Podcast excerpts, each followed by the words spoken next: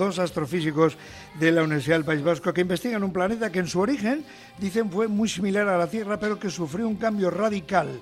Años tratando de desentrañar los secretos de Venus, uno de los planetas, según dicen, más estudiados del sistema solar.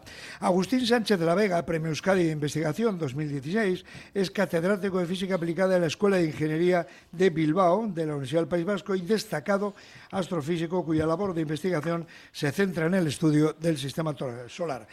Tocayo, Agustín Sánchez de la Vega, ¿qué tal? Buenos días, según ¿cómo estás?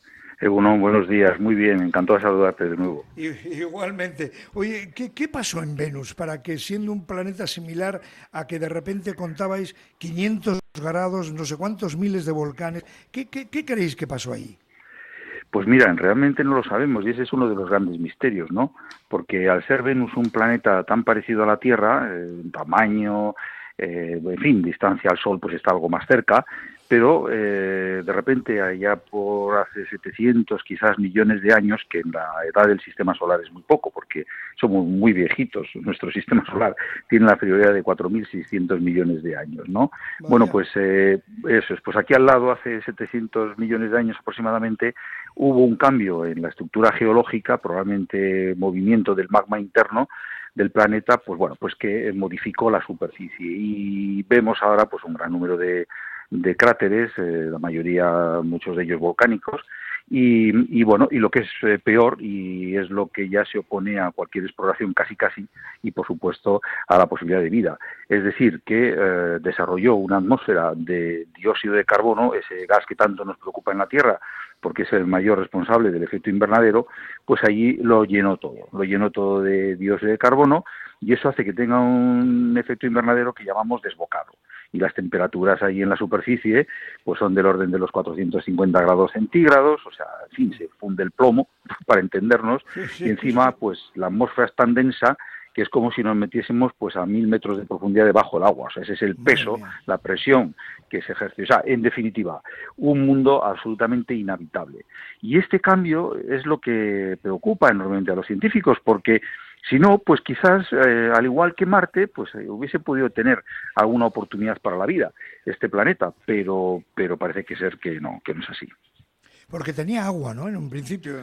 Bueno, se supone, se supone que antes de esta hecatombe, cuyo origen, como digo, no conocemos, es muy posible que tuviera agua. Tanto Marte, que está en la parte externa, o sea, más alejado de que la Tierra del Sol, como Venus, que está más cerca del Sol, pues están en lo que se llama la zona de habitabilidad, que es una región, eh, la distancia una estrella a la cual, por su calor, el agua puede estar en estado líquido. Si nos acercamos mucho, se evapora. Si nos alejamos mucho, se congela. Y entonces hay esa, esa banda, esa distancia en la cual estarían Marte, eh, la Tierra y Venus, pues eh, posibilitaría esa, esa, existencia de agua. Pero resulta que, claro, pues Venus, que pudo haberla tenido, no lo sabemos, eh, pues bueno, tomó este rumbo y entonces, pues ahora eh, este rumbo hacia, hacia lo imposible, ¿no? Para la vida. Y entonces ahora, como ya se están descubriendo muchos planetas extrasolares o exoplanetas, como se le llama, es decir, planetas en, en otras estrellas, claro, se están buscando aquellos que pueden ser parecidos a la Tierra, y que tuvieran características pues para tener eh, eh, agua líquida, que es un elemento esencial para la vida, ¿no? Y entonces, claro, pues podemos encontrar algunos, pero oye, a lo mejor ese que está ahí bien colocado le ha pasado lo mismo que a Venus. Por eso queremos entender eh, qué le pasó a Venus, que lo tenemos aquí cerquita, para después poder entender si en, esos exoplanetas, ya en otras estrellas mucho más lejos, pues pudiera emerger la vida de alguna forma el segundo objeto más brillante en el cielo después de la luna, decíais. Eh, bueno, lo, que hace, todo lo que estabas contando, Agustín, que es lo que hace interesante estudiar a Venus, ¿no? Así es, así es. De hecho, fíjate, o sea, nosotros participamos eh, ya por el año 2013, creo que fue cuando empezó la misión Venus Express, una misión de la Agencia Espacial Europea, que fue allí sobre todo a investigar la atmósfera, ¿no? Y ahí es donde empezamos a hacer nuestros estudios de Venus. Y mm, ahora, desde entonces, prácticamente eh, ninguna misión, o sea, una que ha sobrevolado, ninguna misión ha ido allí. Pero ahora ya tanto la Agencia Espacial Europea como la NASA van a enviar misiones espaciales, ya por los años 2030 más o menos, porque claro, la preparación de una misión de este tipo pues lleva muchísimo tiempo, ¿no?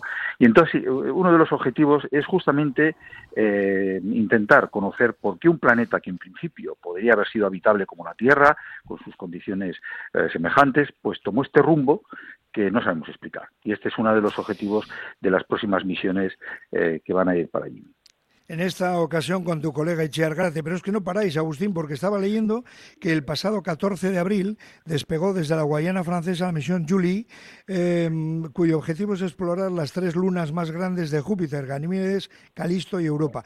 ¿Por qué Júpiter ahora?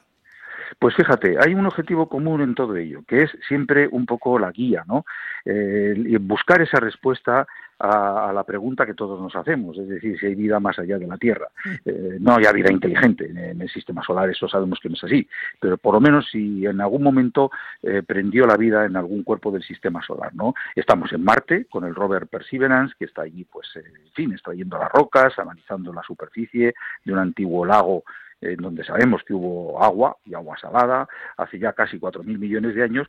Y entonces ahora nos hemos metido en esta misión que va hacia afuera, más lejos, a Júpiter, pero no al planeta Júpiter, que nosotros sí lo vamos a estudiar, porque a nosotros nos interesa su atmósfera, conocer su meteorología, su clima, pero eh, sin embargo este planeta tiene tres lunas, eh, tiene cuatro realmente que las descubrió Galileo allá por 1610 con su primitivo telescopio y por eso se les llaman eh, satélites galileanos de, Júpiter, pero bueno, de esas cuatro, tres resulta que seguramente tienen bajo su superficie de hielo, congeladas porque están muy lejos, tiene un océano de agua subsuperficial, o sea, una agua líquida, ¿no? Y una vez más, el agua líquida es lo que nos da la pista para la posible, eh, en fin, que hubiese podido prender vida, ¿no? Porque sabemos que es uno de los elementos esenciales de la vida, ¿no? Y estas misiones, esta que ha ido ahora, la, la JUS en la cual nosotros estamos involucrados, que es de la Agencia Espacial Europea, un autobús con unos paneles solares enormes, o sea, es, un, un bicharraco terrible, ¿no? de grande y de complejo. Pero después la NASA eh, como no podía ser de otra forma, también manda la suya y además llegar antes, porque como, eh, en fin, de, pesa menos, tiene una trayectoria un poco más rápida, ¿no? Y de manera que estas dos misiones espaciales, ya en los años 32 o por ahí, pues eh, explorarán estos mundos para ver si efectivamente contienen agua líquida bajo su superficie. Somos tocayos de nombre, pero tenemos destinos diferentes. Yo de Guecho al Parque Tecnológico, tú desde Bilbao a Júpiter, a Venus, vais donde queréis. Por cierto, bueno, pasando, pasando también por la universidad, no creas. Eh, ¿Tú vas a manejar la cámara Magis? pues bueno, más que manejarla, lo que voy a hacer es eh, trabajar con ella, efectivamente, con este, es un instrumento que toma imágenes en el infrarrojo y también pues analiza la luz, hace espectros y a ver si podemos ver que desde la superficie de estos satélites, sobre todo de uno de ellos que se llama Europa, pues podamos, eh, podamos ver indicios de ese agua que quizás se está escapando desde las profundidades de ese océano oculto bajo, bajo el hielo de, Europa. ¿no? Lo que pasa es que a mí ya me va a pillar jubilado, creo. Entonces, estos son ya para mis estudiantes que vienen detrás, porque No te jubiles.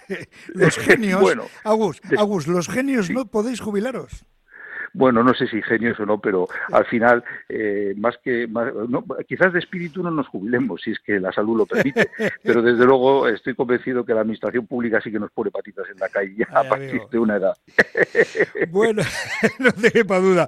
Bueno, pues a tus compañeros de Chear Garate, Venus y Ricardo Hueso, que te acompañan lo de Júpiter en, esa, en ese estudio, dales un abrazo de nuestra parte y enhorabuena a todos, Agustín, porque como responsable del departamento, la verdad es que estáis dando una imagen de, Bilbao, de Euskadi, maravillosa en todo el mundo, revistas como Science, etcétera, que están publicando esos trabajos más que interesantes.